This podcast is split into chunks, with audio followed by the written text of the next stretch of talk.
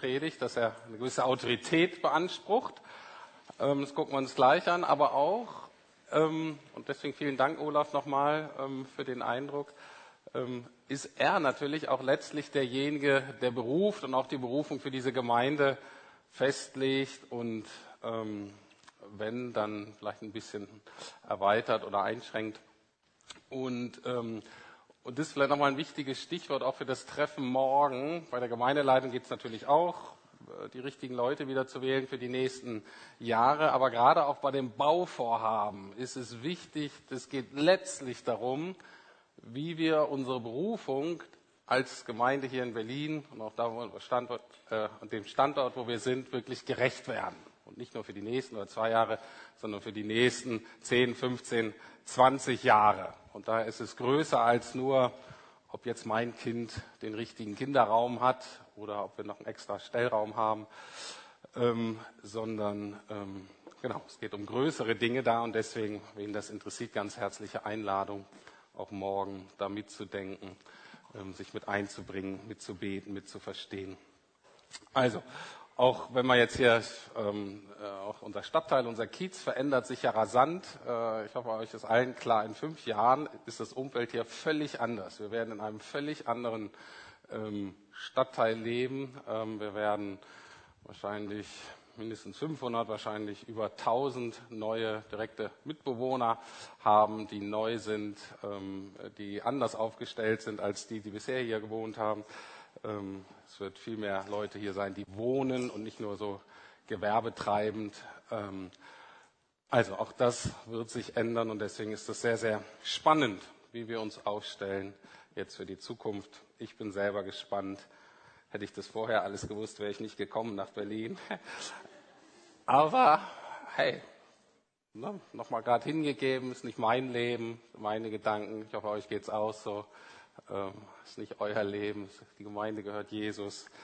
Und ähm, er hat wirklich was Gutes vor. Und deswegen bin ich total zuversichtlich, weil es eben nicht um uns geht, sondern um ihn. Und dann kümmert er sich auch. Das andere Thema, jetzt was uns im November beschäftigt, ist eben das Thema Bibel, ist das Thema, ähm, nochmal so ein, so ein Basic-Thema, was ist eigentlich so eine Grundlage unserer gemeint und das ist eben die Bibel, beziehungsweise ich habe es letzte Woche schon gesagt, ich habe es weitergefasst, es geht nicht nur um die Bibel, sondern geht um das Wort Gottes. Und das Wort Gottes wird von uns Christen eben doppelt, kannst du mal die nächste Folie zeigen, doppelt ähm, verwendet. Und zwar ähm, einerseits sowohl für das, was wir die Bibel nennen oder die Heilige Schrift, aber vor allen Dingen eben auch für Jesus, der eigentlich das Wort Gottes ist. Und die beiden haben auch ähm, eine gewisse Parallele in vielen Dingen.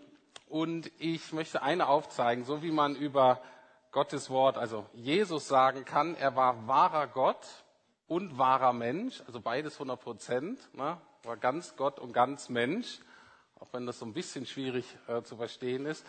Genauso geheimnisvoll ist letztlich die Heilige Schrift oder die Bibel, von der man sagen kann, sie ist ganz Gottes Wort und sie ist ganz Menschenwort. Sie ist ganz Gottes Wort und sie ist ganz Menschenwort. Und dem so nachzuspüren, das versuchen wir jetzt in den Predigten und teilweise auch in den Seminaren jetzt in diesem, in diesem Monat. Bibel und Jesus stehen im ganz engen Verhältnis zueinander.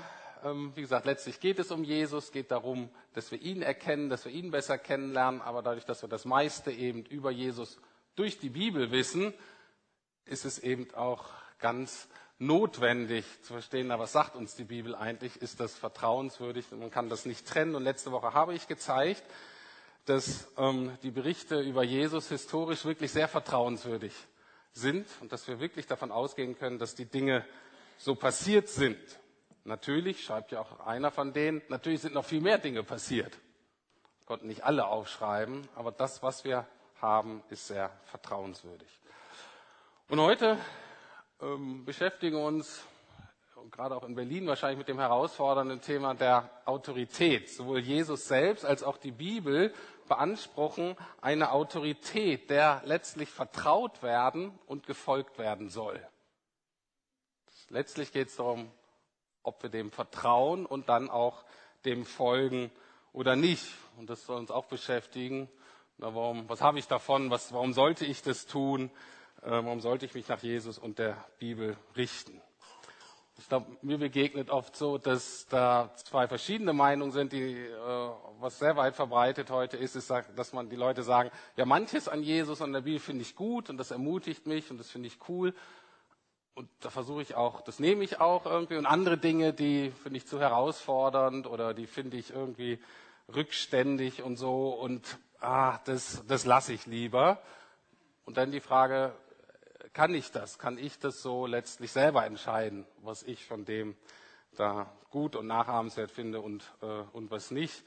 Ähm, und natürlich auch immer die Frage, wenn man das liest, ist es teilweise sehr herausfordernd, besonders Jesus auch, ähm, wird ja immer so als dieser sehr nette ähm, dargestellt. Ist er auch, ist auch super, aber er ist auch total herausfordernd. Und viele sagen auch, wenn ich mich so ganz drauf einlasse, ist der Preis nicht doch ein bisschen hoch. Diesen Fragen beschäftigen wir uns heute. Theologisch gesprochen geht es eigentlich um das Thema der Inspiration. Letztlich die Frage, hat Gott wirklich gesprochen und welchen Anspruch erhebt die Bibel selber? Und mein Vorgehen heute ist, dass ich von Jesu Autorität auf die Autorität der Bibel schließen möchte. Also wir gucken uns erstmal kurz an die äh, Autorität, die Jesus selber für sich beansprucht äh, und die er gelebt hat. Und dann im zweiten Schritt gucken wir uns an, okay, was bedeutet das für die Bibel, für das Alte und Neue Testament. Kommen wir zum ersten Punkt. Jesu eigene Autorität. Ein anderes Wort, was man im Neuen Testament oft findet, ist das Wort Vollmacht. Ein anderes Wort für Autorität. Ähm, da hat jemand Vollmacht, hat jemand die Fähigkeit, Dinge zu beeinflussen in seinem Bereich. Und Jesus selber macht es mal ganz deutlich äh, und auch ziemlich klar. Er sagt, Matthäus 28, 18, mir ist alle Macht gegeben im Himmel und auf Erden. Mir ist alle Macht gegeben im Himmel und auf Erden. Das ist schon eine krasse Aussage, steile These. wenn ihr skeptisch seid, sagt er, das hört sich so ein bisschen an wie die Erdogans, Putins, Trumps dieser Welt sozusagen, vielleicht auch wie unser nordkoreanischer Freund da. Ähm, die würden das wahrscheinlich auch alle ganz gerne sagen. Ne? Ähm, aber die haben es nicht. Jesus, Jesus hat es. Und, ähm, und da kann man natürlich sagen, da behaupten kann es jeder. Ne? Zeig mal, wie das ist. Und wenn man es liest, wird es sehr deutlich. Was man bei Jesus sieht, ist genau das, was man auch bei der Schöpfung sieht. So wie wir das verstehen, ist es so, dass Gott diese Welt ins Leben sozusagen gesprochen hat oder gesungen hat. Also er spricht und Dinge geschieht und genau diese Fähigkeit ist auch bei Jesus. Jesus spricht, Jesus will etwas und es geschieht. Wir werden das sehr deutlich sehen, wir das bei den ganzen Heilungen, die er durchführt. Er kann sich entscheiden, ich heile hier jeden, egal was, und es passiert. Er hat sogar Tote auferweckt. Wenn er sich mit seinen Gegnern äh, äh, in Streitdiskussionen auseinandergesetzt hat, sind die ganz oft weggegangen und sagt, woher hat der Kerl diese Autorität? Woher hat er diese Vollmacht? Warum können wir ihm nichts entgegnen? Warum können wir ihm nicht widersprechen? Warum überzeugt er die Leute? Was ist denn los mit dem? Ja, auch auf Lehrgebiet, auf intellektuellem Gebiet ähm, absolute Autorität. Mir persönlich ähm, gefällt am besten bei der Autorität die Berufungsgeschichten. Die Art und Weise, wie er seine Jünger, seine Schüler, seine Nachfolger, ich sag mal, rekrutiert hat. Wie hat er, wie hat er die beworben? Mit welcher Strategie hat er die gekriegt? Und da lesen wir uns mal ähm, ein paar Verse durch in Markus 1 ganz am Anfang von seinem Wirken, Verse 16 bis 20. Und als er an den See von Galiläa entlang ging, sah er Simon und Andreas, den Bruder des Simon, auf dem See die Netze auswerfen. Sie waren nämlich Fischer. Und Jesus sagte zu ihnen, kommt mir nach. Ich werde euch zu Menschenfischern machen. Und sogleich ließen sie die Netze liegen und folgten ihm. Und als er ein paar Schritte weiter ging, sah er Jakobus, den Sohn des Zebedeus, und sein Bruder Johannes, wie sie im Boot die Netze herrichteten. Und sogleich rief er sie. Und sie ließen ihren Vater Zebedeus mit den Tagelöhnern im Boot zurück und gingen fort ihm nach. Das ist doch mal eine Rekrutierungsstrategie. der kommt da einfach hin und sagt, hör zu, Freunde, mir nach. Und was man doch erwarten würde, ist, das sind gestandene Männer, das sind Fischer. Die einen sind sogar noch mit dem Vater, das ist der Patriarch. Ähm, na, der müsste eigentlich fragen. Also, und man wartet in der Diskussion und sagt, was willst du eigentlich hier? Warum sollten wir das? Wer bist denn du? Die Diskussion läuft nicht, sondern ähm, die stehen einfach auf und gehen mit. Die fragen auch nicht, was sie davon haben. Die sagen, ja gut, Jesus hier mit dem Fischen, das war eh schon so ein bisschen langweilig. Äh, ich habe gehört, du hast ein neues Geschäftsmodell. Was springt denn da raus für uns? Nichts. Die werden nicht verhandeln, die sagen nicht, was wir, da, wir, was wir dabei rauskriegen. Die gehen einfach mit.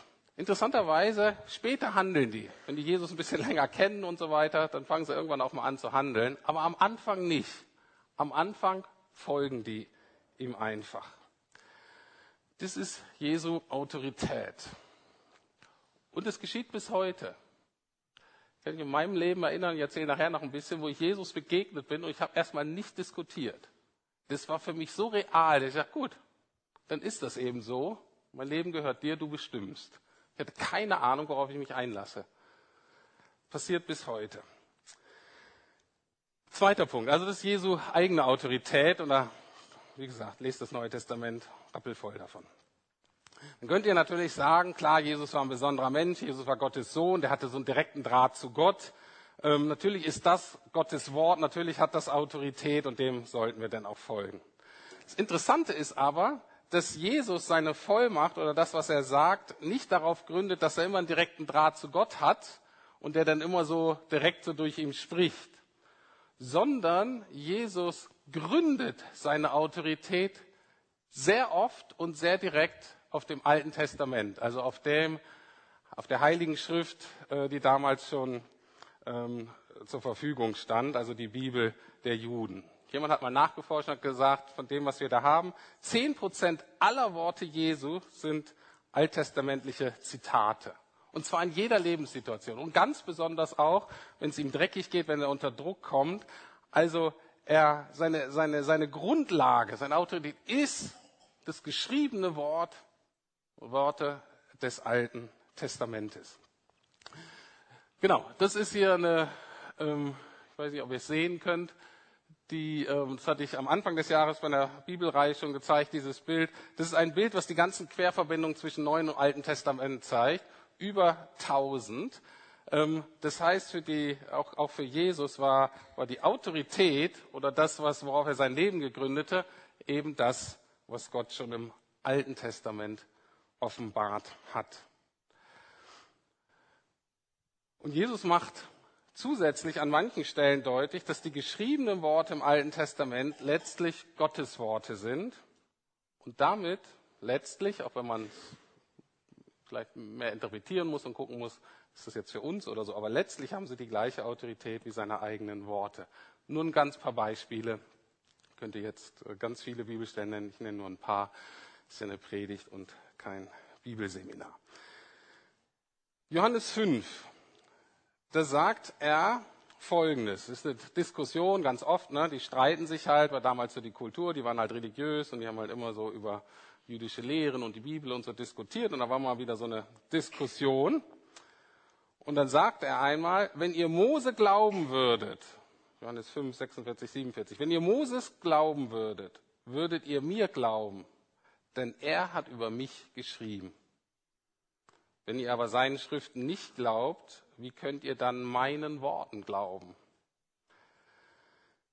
Er macht den gleichen Punkt in der anderen Geschichte in Lukas 16. Ähm, da erzählt er, äh, das ist das, die Stelle, manche kennen das vielleicht, so ein reicher Mann und der arme Lazarus. Jedenfalls erzählt er da eine Geschichte und die Pointe ist, dass die damit endet, dass sie sagen, es müssen Leute gewarnt werden und die Annahme ist, die Leute hören viel besser, wenn jemand direkt zu ihnen spricht. Hm? Abraham soll hingehen oder Jesus soll hingehen, dann verstehen, dann hören die Leute besser. Und Jesus sagt Folgendes.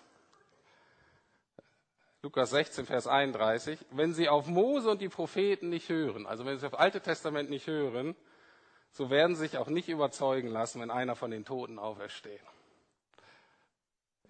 er sagt, das, worum es hier geht, Mit in dem Fall, der da verhandelt wurde. Der war aus dem, was Mose gesagt hat und Propheten so klar, so eindeutig, wie das zu verstehen war, dass er sagte, auch ich, der von den Toten auferstehen werde, ich werde einfach nur das Gleiche sagen und es hat nicht mehr Autorität, es wird nichts ändern.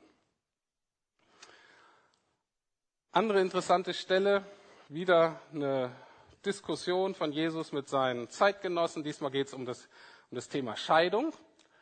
Ähm, gab so zwei große Schulen damals oder Gruppen in, in dem Volk. Die einen haben gesagt, man kann sich total leicht scheiden lassen. Und die andere Gruppe sagt, nee, nee, man kann sich nur unter sehr bestimmten Bedingungen wie Ehebruch oder so äh, scheiden lassen. Äh, und ähm, das war so die Diskussion. Und in dieser Diskussion zitiert Jesus 1. Mose 2, 24, also ein Vers, ziemlich Anfang aus der Bibel, ein Teil der Bibel, wo sehr heiß diskutiert wird, wer hat denn das eigentlich geschrieben und so, das ist man sich bis heute nicht so ganz klar. Und Jesus sagt folgendermaßen in dieser Diskussion mit seinen Zeitgenossen. Habt ihr nicht gelesen, dass der, welcher sie schuf, also Gott, sie von Anfang an als Mann und Frau schuf und sprach, darum wird ein Mensch Vater und Mutter verlassen und seiner Frau anhängen und es werden die zwei ein Fleisch sein. Also Jesus in der Diskussion sagt, erinnert ihr euch nicht, dass Gott gesagt hat, darum wird ein Mann, äh, ein Mensch Vater Mutter verlassen und so weiter. Jetzt guckt man aber mal die Stelle an, 1. Mose 2, 24, da steht überhaupt nicht Gott sagte sondern dieser ominöse Schreiber dieses ersten Buches Moses, der schreibt einfach, dann wird ein Mann Vater und Mutter verlassen. Und Jesus sagt das, behandelt es aber so, als wenn Gott selber das sagen würde. Absolut faszinierend. Also, Jesus hat eigene Autorität und Jesus autorisiert das Alte Testament. Hier nur so ein paar Kostproben. Dritter Punkt, Jesus autorisiert aber auch die Apostel. Und die Apostel sind die, das sind so die Leiter der ersten Kirche oder der frühen christlichen Bewegung, wie man es immer nennen möchte. Und es sind auch die, die hauptsächlich dafür verantwortlich sind, was da im Neuen Testament steht. Ne? Das sind die, die die Briefe geschrieben haben und so weiter.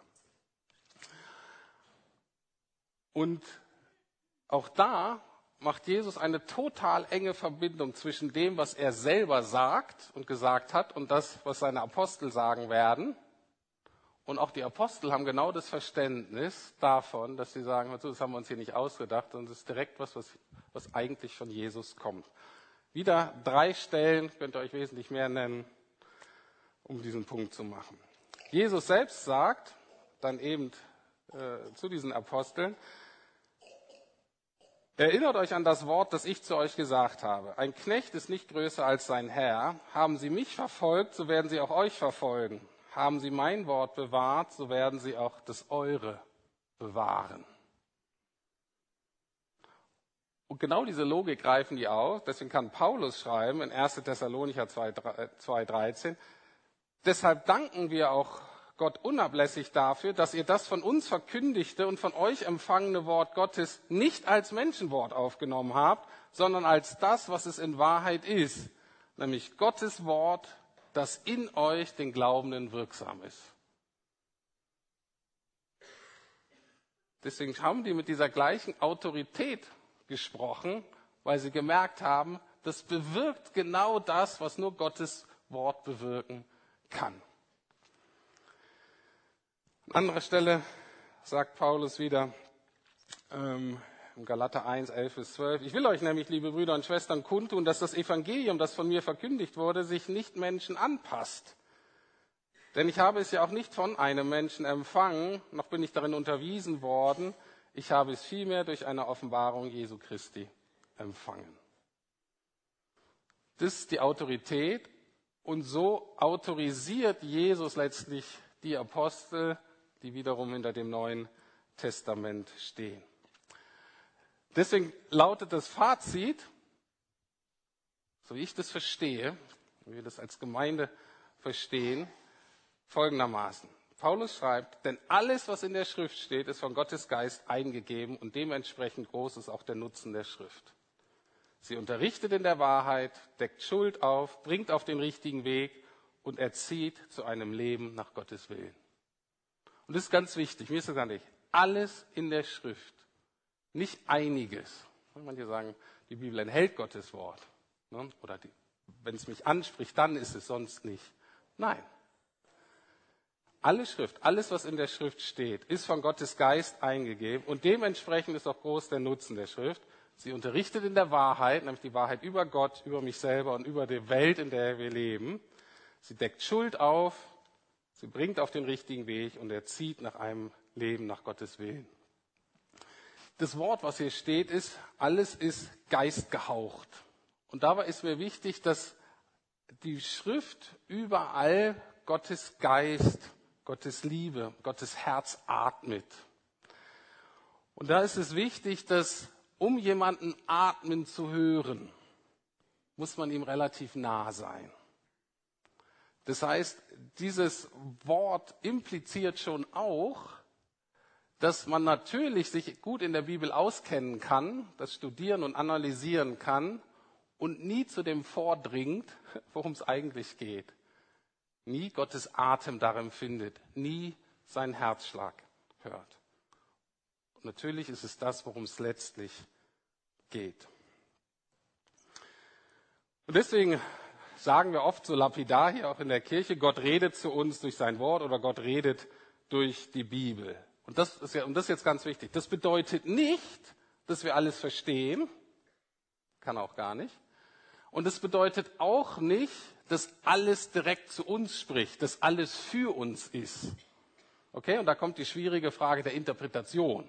Da beschäftigen wir uns in zwei Wochen mit. Aber das ist ganz wichtig. Wir sind so egozentriert oft, dass wir immer denken, ist alles für mich und dann kommen wir total ins Schleudern.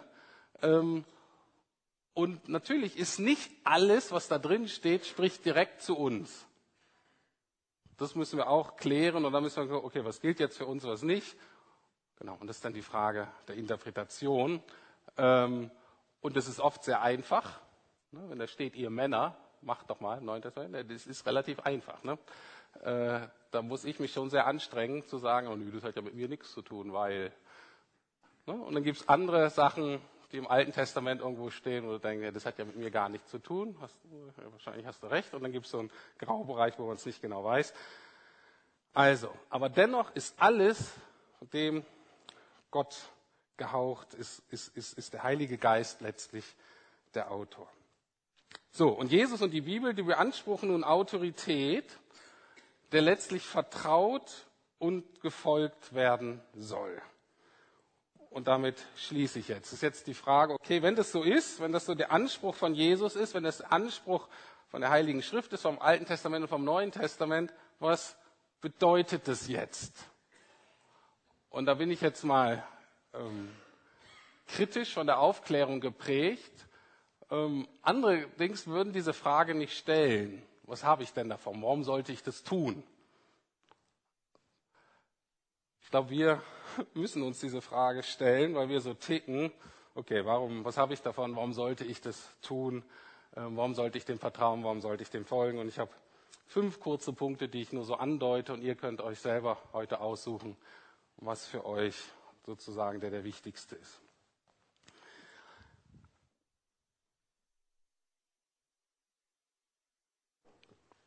Der allerwichtigste ist der erste Punkt, der ist allerdings für uns wahrscheinlich am schwierigsten. Warum sollte ich mich der Autorität unterstellen? Und die Antwort ist einfach, weil Gott Gott ist. Punkt. Weil Gott Gott ist. Wenn das stimmt, dass es ihn wirklich gibt, wenn er so ist, wie er beschrieben wird, dann ist das das letzte Argument, weil er Gott ist. Und ich möchte mal ein paar praktische Beispiele aus meinem eigenen Leben machen. Ich bin so mit 18, 19, eben bin ich Jesus begegnet. Ähm, ist mir deutlich geworden, dass ähm, ich nicht so gelebt habe, wie ich eigentlich sollte. Ähm, ich habe Schuld auf mich geladen, ähm, Menschen verletzt und so weiter. Und bin dann Jesus begegnet und habe dann verstanden, dass er für mich das Gericht Gottes getragen hat. Ist ja auch was komisches, verstehen wir ja auch nicht. Ne? ist einfach zu krass, dass wir denken, ich mache ein paar Dinge und merken, das verstößt eigentlich gegen das, was Gott, äh, wie Gott sich das vorgestellt hat. Und die Konsequenz ist gleich der Tod. Das finden wir auch alle ein bisschen extrem. Ne? Aber wenn ihr mal guckt, alle Menschen sterben und es hat einen Grund. Hat einen Grund, weil wir nämlich eben alle nie so gelebt haben, äh, wie Gott das wollte und dass Jesus eben das Angebot, er nimmt die Strafen, nämlich letztlich den Tod auf sich am Kreuz, sodass wir jetzt das Angebot nicht haben, nicht mehr zu sterben, aber dass wir wieder auferstehen. Ne? Das nur so nebenbei. Das habe ich mit 18, 19 in, ganz alleine bei mir im Zimmer plötzlich begriffen. Und dann am nächsten Tag bin ich gleich zu meiner Mutter gegangen. Meine Mutter war Christin, mein Vater nicht. Ich bin noch nie zur Kirche gegangen oder so. Hatte nicht viel Ahnung. Und habe meiner Mutter gefragt, mal zu, du hast da irgendwo eine Bibel, kannst du mir die mal geben? Und dann hat sie mir irgendeinen so Schinken gegeben in Altdeutsch. Und dann musste ich erstmal Altdeutsch lernen.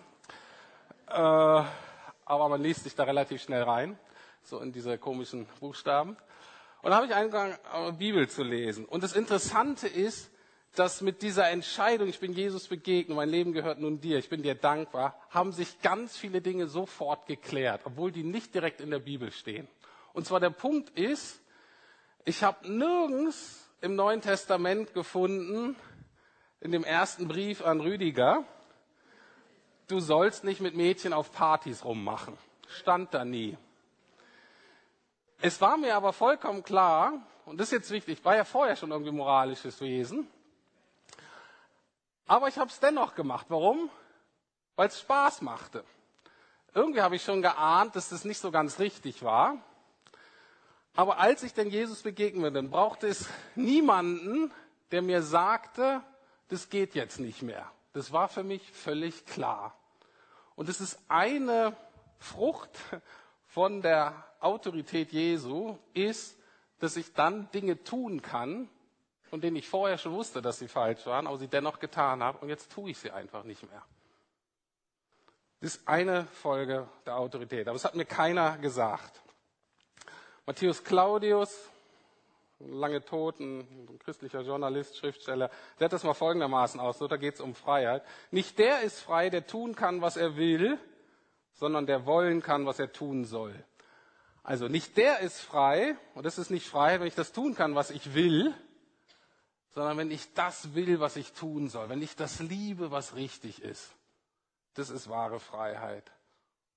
Und das ist etwas, was Gott uns total gerne schenkt, wenn wir uns unter seine Autorität stellen. Es gab aber auch andere Dinge, als ich dann angefangen habe, die habe ich nur gemacht, weil sie in der Bibel standen. Und der eine Punkt war, dass ich in eine Gemeinde ginge, ging. Zwar war es so, dass bei mir in meiner Gemeinde, äh, meiner Familie Gemeinde ein verbranntes Feld war, weil mein Großvater bei den Baptisten rausgeschmissen wurde. Sodass meine Familie Freikirche, besonders Baptisten, aber Freikirche, total das rote Tuch war. Da geht man nicht hin.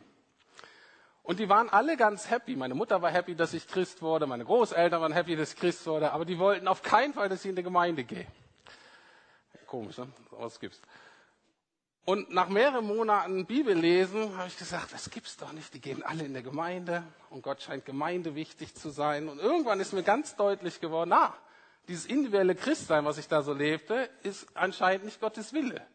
Es anscheinend gehört dazu, dass ich in diese Gemeinde gehe. Das scheint Gott am Herzen zu liegen. Und ich bin nur aus Gehorsam in so eine blöde Freikirche gegangen. Witzigerweise, also, ähm, ja, ich habe ein bisschen Zeit, heute kann ich erzählen. Ähm, die Sache war die, ich bin in Bremen Nord aufgewachsen, ne, da ist ähm, total säkularisiert, da ist jetzt christlich nicht, nicht viel los. Und ich wusste schon, nachdem ich gläubig wurde, in die Landeskirchen, da gehe ich nicht in die evangelische. Weil da habe ich von Bekannten gehört, das Einzige, was wir im Konformantenunterricht gelernt haben, war, wie man Kondome benutzt. Das wusste ich aber schon. Und da habe ich gesagt, da brauche ich also nicht hingehen. Dann war das aber so, dass da nur die Freikirchen, weil da nicht viel aus war, das Einzige, was bei mir in der Nähe war, war eine Baptistengemeinde. Und dann bin ich nur aus Gehorsam zu den Baptisten gegangen. Und, ähm, und das ist jetzt völlig unabhängig von den Baptisten. Äh, und es war auch die schlimmste Gemeinde, der ich je war. Anderthalb Jahre habe ich da wirklich gelitten. Die war einfach schrecklich. Aber ich bin hingegangen, weil ich wusste, dein Platz sind diese komischen Leute da. Und dann habe ich irgendwann gemerkt, dass es doch mehr Auswahl gibt und dass man da wählen kann und es auch bessere Gemeinden gibt und andere. Aber wie gesagt, es hatte nichts mit Baptisten zu tun, sondern es hatte was damit zu tun, dass die da in dem Ort einfach komisch drauf waren. Also, manche Dinge einfach nur getan aus Gehorsam und ähm, genauso was mit dem Geld geben. Ähm, ich hatte nie viel Geld und dann stand da, man soll Geld geben. Dann habe ich gesagt, gut, dann gebe ich halt Geld. Dann habe ich halt Geld abgegeben, so wie ich dachte, dass Gott wollte und habe gemerkt, ach, macht eigentlich Spaß und ich werde nicht ärmer dadurch. Das sind so Dinge. Die tut man, weil Gott Gott ist. Manches wird einem sofort klar, anderes einfach, weil es da steht. Zweiter Grund, warum sollte ich das tun? Warum sollte ich mich der Autorität Gottes unterstellen? Die Bibel singt einen Grund, den würde ich nicht nennen, weil ich den zu egoistisch finde. Aber dadurch, dass die Bibel ihn sagt, nenne ich ihn euch. Ein Hauptgrund, gerade auch im Alten Testament witzigerweise, da sind ja nicht nur die zehn Gebote, sondern für die Juden auch viele andere Gebote, da sagt Gott, tut es, damit es euch gut geht. Also dieser Punkt, nach Gottes Ordnung zu leben, seine Gebote zu folgen, hat Gott, die, die Logik ist ganz einfach. Ich weiß, wie das Leben funktioniert. Ich weiß besser, was gut ist für euch als ihr selber. Deswegen macht es doch und merkt, das tut euch gut. Das ist die zweite Motivation, das zu tun. Die dritte Motivation, und das ist so ein Hauptargumentationsstrang im Neuen Testament, ist, die Bibel, auch gerade das Herausfordern, was, da drin, was wir darin lesen, ist dazu da, uns zu zeigen, dass wir Jesus brauchen. Es führt uns zu Jesus, es soll uns zu Jesus führen. Die Bibel ist extra dazu da, das Wort Gottes ist extra dazu da. Wenn Gott zu uns spricht, hat das immer auch die Komponente, dass wir überführt werden und zu der Erkenntnis kommen, wie ich gerade lebe, ist nicht in Ordnung das, was ich da tue, was ich da lasse oder wie ich lebe, entspricht nicht dem Willen Gottes, entspricht nicht, ich lebe nicht so, wie Gott sich das gedacht hat. Und was das in uns produzieren sollte, sind zwei Dinge. Schuld und Scham. So geht's eigentlich nicht weiter. Und schade ist, dass viele Leute da stehen bleiben und sagen, oh, das ist zu herausfordernd und ich fühle mich schlecht, wenn ich das lese. Und dann legen sie es wieder weg. Es ist aber die zentrale Funktion, dass genau das in uns ausgelöst wird, aber nicht natürlich, dass wir mit einem schlechten Gewissen rumlaufen und auch nicht, dass wir sagen, jetzt strenge ich mich mehr an, um moralischer Mensch zu werden, sondern um uns an Jesus zu wenden und ehrlich zu werden und sagen, okay, jetzt nenne ich die Wahrheit mal beim Namen und sagen, so sieht's wirklich bei mir aus. Und das bekenne ich und ich bekenne es hauptsächlich erstmal für Gott, vielleicht dann irgendwann noch für Menschen und sage, so ist es. Und wenn wir dann, und das nennen wir Sünde, bekennen, und dann zu wissen, ah, genau dafür ist Jesus ja gestorben, damit Gott mir vergeben kann. Ich muss nicht mehr die Konsequenz der Schuld, muss ich nicht mehr tragen. Diese Strafe, den Tod, den hat Jesus schon getragen. Und deswegen kann Gott mir vergeben. Das ist das Hauptziel auch der herausfordernden Seite der Bibel. Weil Luther hat es so gesagt, Luther gesagt, ähm, es kommt uns eigentlich immer Gesetz und Evangelium entgegen. Und mit Gesetz meinte er eben diese herausfordernde Seite und Evangelium der Aspekt, wo er sagt, okay, es ist nicht in Ordnung, aber ich vergebe dir, ich liebe dich dennoch. Und, das ist das Tolle, wenn du mich lässt, dann verändere ich dich in diesem Punkt so, dass du so wirst, wie ich dich gedacht habe. Das ist der dritte Punkt. Jetzt der vierte. Ähm, ich würde sagen, der dritte Punkt war lange, also am Anfang des Christenlebens war das so der entscheidende Punkt. Äh, je länger ich Christ bin, sind jetzt die nächsten beiden Punkte, sind eigentlich für mich immer mehr entscheidend. Warum soll ich mich unter Jesu Autorität stellen? Warum soll ich ihm gehorsam? Warum soll ich ihm vertrauen? Auch gerade dann, wenn es herausfordernd ist. Ähm, und da ist der Punkt ganz einfach. Es ist ein Weg, es ist ein wunderbarer Weg, wie ich Gott meine Liebe und Dankbarkeit zeigen kann. Jesus macht diesen Punkt total einfach und klar. Er sagt Johannes 14, Vers 15, wenn ihr mich liebt, werdet ihr meine Gebote halten. Ihr könnt total nett reden, ich habe euch lieb und du bist mir so wichtig, ich habe dir mein Herz gelassen und weiter. Das ist alles schön und wunderbar. Jesus sagt, wenn du mich wirklich liebst, dann hältst du meine Gebote. Und es ist für mich wichtig mittlerweile geworden, und das ist da wie in jeder anderen Liebesbeziehung auch, wie in jeder Partnerschaft oder Freundschaft. Wenn es natürlich eine Beziehung ist, von der nur ich profitiere, wenn ich die Dinge nur tue, weil ich was davon habe, dann wird meine Liebe eigentlich nie so richtig getestet.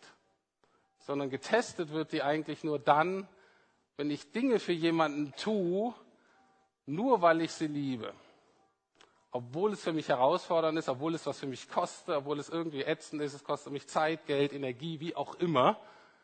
Aber ich tue es aus Liebe, nicht weil ich was davon habe. Und es ist eine, ähm, eine Auswirkung davon, ähm, Jesu Autorität zu folgen, Jesu Gebote ähm, zu folgen. Aber dieses Thema geht noch weiter. Jesus bleibt da nicht stehen, sondern er öffnet uns dann ein ein ganz neues Feld. Und zwar ein paar Verse weiter sagt er Folgendes. Vers 21 erweitert er es und sagt, worum es eigentlich geht. Wer meine Gebote hat und sie hält, der ist es, der mich liebt. Wer mich aber liebt, wird von meinem Vater geliebt werden und ich werde ihn lieben um mich ihm und mich ihm offenbaren. Das heißt, es ist ein Weg, um einzusteigen, ich sage mal kurz ein bisschen philosophisch, um einzusteigen sozusagen in, den, in die Liebe Gottes, in den Liebeskreis, der schon besteht zwischen Vater, Sohn, Heiliger Geist wird hier nicht genannt, aber der ist auch mit dabei. Letztlich, was da angesprochen wird, ist, theologisch spricht man von dem Geheimnis der Adoption. Das heißt, wir werden Kinder und Kinder werden wir nur, wenn wir an Jesus glauben, wenn wir unsere Sünde bekennen. Aber dann ist eben dieser Teil der Kindschaft, ist eben Teil zu werden von dieser Liebesbeziehung, die auch unabhängig besteht zwischen diesen beiden. Und das ist die Einladung Gottes an uns alle. Das ist letztlich das Ziel für uns alle, da teilzunehmen. Ich möchte es nochmal erklären, diesen Vers, ein bisschen mehr. Also, geht ja viel um Liebe. Was, was, was, was heißt das eigentlich? Deutlich wird insgesamt, der Vater hat uns zuerst geliebt. Okay? Gott, der Vater, hat uns alle zuerst geliebt. Warum wissen wir das? Weil er das, was Kostbarste, was er hatte, hat er gesagt, gut, das gebe ich hin, nämlich meinen Sohn. Daran erkennen wir die Liebe des Vaters. Wir wissen, dass Jesus uns zuerst geliebt hat, weil er für uns gestorben ist. Genau am Kreuz für uns gestorben, das Gericht Gottes auf sich genommen hat. Das ist praktisch die Liebe, die schon da war, bevor wir überhaupt irgendwas tun konnten. Und dann gibt er uns eben gute Gebote, mit denen ich meine Liebe zu ihm ausdrücken kann. Und dann geschieht Folgendes. Das wiederum stößt auf Gegenliebe vom Vater und vom Sohn. Das ist so, dass wenn der Sohn merkt, wenn Jesus merkt, wow, da ist ein Kind Gottes, da ist wir. Und die lieben den Vater, dann sagt Jesus, das ist fantastisch. Das ist das schönste, das schönste Geschenk, was du machen kannst. Du liebst meinen Vater. Weil das ist wirklich derjenige, der geliebt werden muss. Und der Vater ist total begeistert, wenn er sieht, wow, da ist jemand, der liebt meinen Sohn. Und es freut mich so sehr. Und dann passiert Folgendes, dann treten wir da ein und dann sagt Jesus, diesem Menschen, dem gebe ich mich weiter zu erkennen. Dem werden wir uns weiter zeigen. Und es ist wirklich so, dass ähm, ich hatte mal so ein bisschen eine Zeit während des Theologiestudiums hauptsächlich, wenn man so viel Wissen in sich reinballert und so weiter, habe ich gesagt, irgendwann wird das hier auch langweilig. Und jetzt zu merken, nee, nee, das wird immer besser. Wenn man Teil wird, wenn Gott sich einem zeigt, es ist nicht so, dass man denkt, ah, Jesus kennt man schon, den Vater kennt man schon, ist irgendwie langweilig. Sondern ich sage, wow, diese Liebe, diese, wie die sind, das wird immer faszinierender. Und das ist genau das, worum es letztlich geht bei dieser ganzen Thematik. Jesu Autorität, sich der zu unterstellen, zu akzeptieren, zu unterstellen, der zu vertrauen, dass er es gut meint und der dann zu folgen, ist letztlich Gottes Weg, Gottes Angebot, Teil dieser Liebesdynamik zu werden, die seit Ewigkeit schon besteht und die auch in Ewigkeit weiter bestehen wird. Und wie gesagt, das kann geschehen, wenn du dem Worte Gottes, und zwar wirklich Jesus, natürlich vor allen Dingen, und der Bibel vertraust und danach lebst. Amen.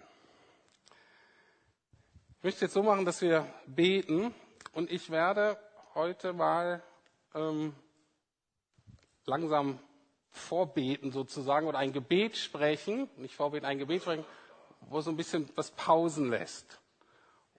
Und ihr seid eingeladen, könnt das innerlich für euch mitbeten. Und vielleicht habt ihr das schon häufiger sowas äh, gebetet, dann betet ihr es eben nochmal, wenn ihr wollt, und erneuert das.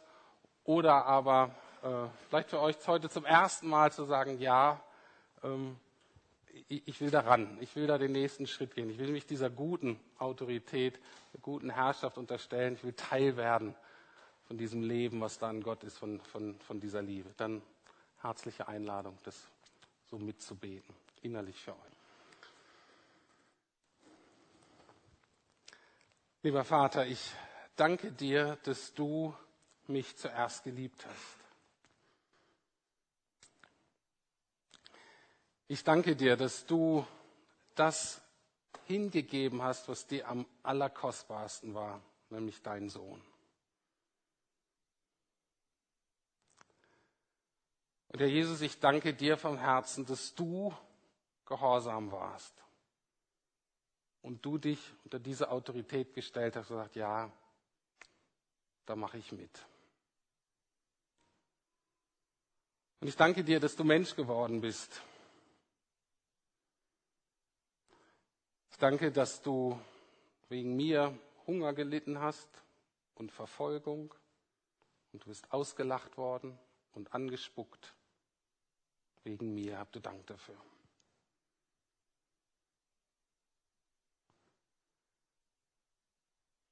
Und ich danke dir vor allen Dingen, dass du sogar ans Kreuz gegangen bist, dass du meine Strafe auf dich genommen hast.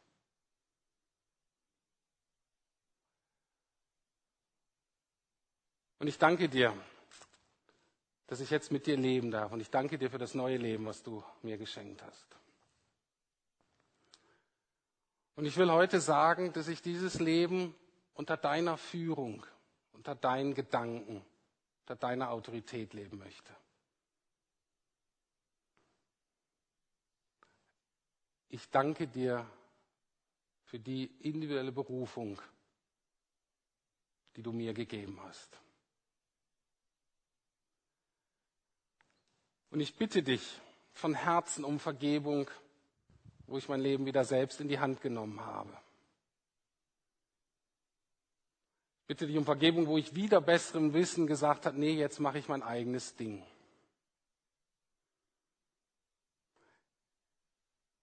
Ich bitte dich um Vergebung, dass ich dir misstraut habe. Ich bitte dich um Vergebung, dass ich dir innerlich gesagt habe, du meinst es nicht gut mit mir. Ich mach's lieber selber.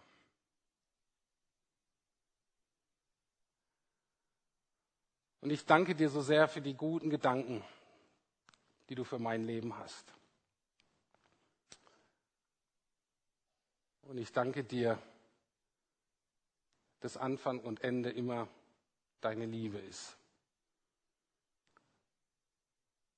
Und ich danke dir, dass diese Liebe wachsen darf und soll. Und ich bitte dich, dass ich das erlebe in meinem Leben, dass die Liebe in mir wächst.